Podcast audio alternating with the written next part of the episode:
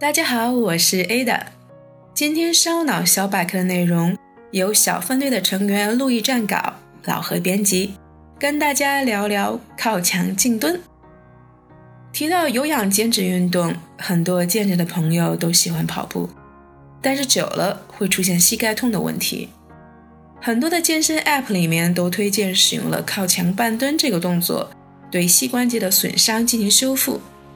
我们今天就跟大家聊一聊这个动作，看看它到底有个什么样的功效呢？靠墙半蹲又叫做贴墙半蹲、靠墙静蹲。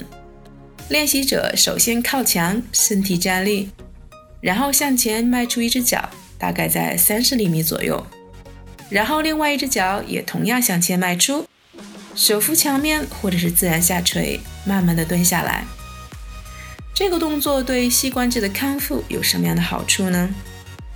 膝关节的力量和稳定性啊，主要是依靠周围的韧带和肌肉来实现的。所以增加膝盖的稳定性，主要是靠强化其周围的肌肉来实现的。这也是康复中的一个原理。靠墙半蹲啊，主要是锻炼我们的腿部肌肉，可以强化股二头肌、股直肌、股内侧肌、臀大肌等等。而这些肌肉呢，也正是我们跑步中主要的肌肉。这些肌肉有力量了，也就可以防止了受伤、膝关节疼痛的复发。因此，这个动作对养护膝关节以及膝关节周边的肌肉、韧带的损伤都是有很好的康复作用。那么，我们在练习这个动作的时候，需要注意什么样的问题呢？首先，我们下蹲的幅度要以不产生明显膝关节疼痛为最好。下蹲的幅度越大，肌肉用力也就越大，也越容易产生疲劳。当然，练习的效果也会越好。如果我们刚刚开始练习的时候啊，我们建议幅度可以小一些，从下蹲三十度开始，然后慢慢的增加到四十五度、六十度到九十度。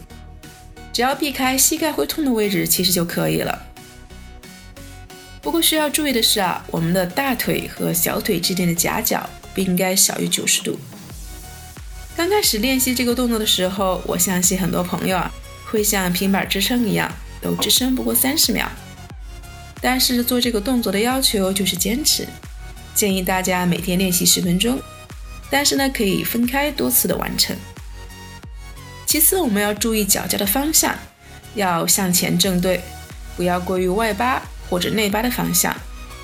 然后膝盖尽量不要超过脚尖儿，膝盖的方向与脚尖方向一致。同样不要外旋或者是内扣。最后，我们蹲下的角度要随着自身的情况可以做不同的调整。总的原则呢，要与膝关节没有不良的反应，练后大腿肌群酸麻为宜。新手在练习的初期啊，可以通过缩短单次静蹲的时间长短，以及调整下蹲角度的方式，可以逐步的适应强化，逐步加量。这里呢，我们也给各位朋友推荐两个靠墙半蹲的升级动作，一个是单腿靠墙半蹲，顾名思义，就是靠墙半蹲后抬起一只脚，增加靠墙半蹲的难度，更好的锻炼我们的肌肉。另一个呢，就是弹力带靠墙半蹲，要求我们的两脚分开，在两个膝盖间直接绑一根弹力带，然后靠墙静蹲，收紧臀部，双腿尽力外展，拉紧弹力带。这个动作加入了抗内收的髋部外展尽力的练习，也可以改善膝盖内扣的现象。小编最后还想啰嗦两句，我们膝盖疼痛的原因啊是有很多种。甚至髋关节、踝关节的问题也会导致膝盖疼痛，因此靠墙半蹲这个动作并不是包治百病的神奇药方。我们更多啊没意识到跑步也是一门功课。其实除了跑步外，我们还需要做很多的功课，因为我们想跑得更远。通过以上，我们知道靠墙静蹲啊，主要是通过不同的啊蹲的角度的变化。占据的不同等方面，逐渐刺激锻炼我们膝盖周围的肌群，以达到对膝盖内部关节的有力支撑，从而防止受伤的作用。从这个角度来看呢，静蹲的确不失为我们有氧训练前后保护啊拉伸关节的一个有效动作。当然，这是建立在膝关节无损伤、一切正常的角度来说的。但凡事都有两面性，对于膝盖本身啊已经有一定的伤病困扰，尤其到了这个器质性病变的时候，我们并不建议盲目的通过靠墙静蹲的方式来调养修复膝关节。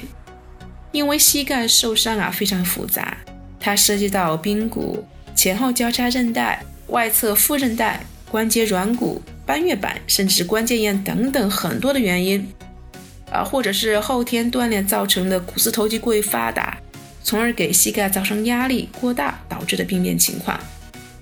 一味的追求靠墙静蹲，可能反而会加重我们的病痛。这时候我们还是建议大家应该去医院啊做必要的检查。适当的休养，待病情恢复、康复期，在专业医师的建议下，再考虑恢复我们的锻炼。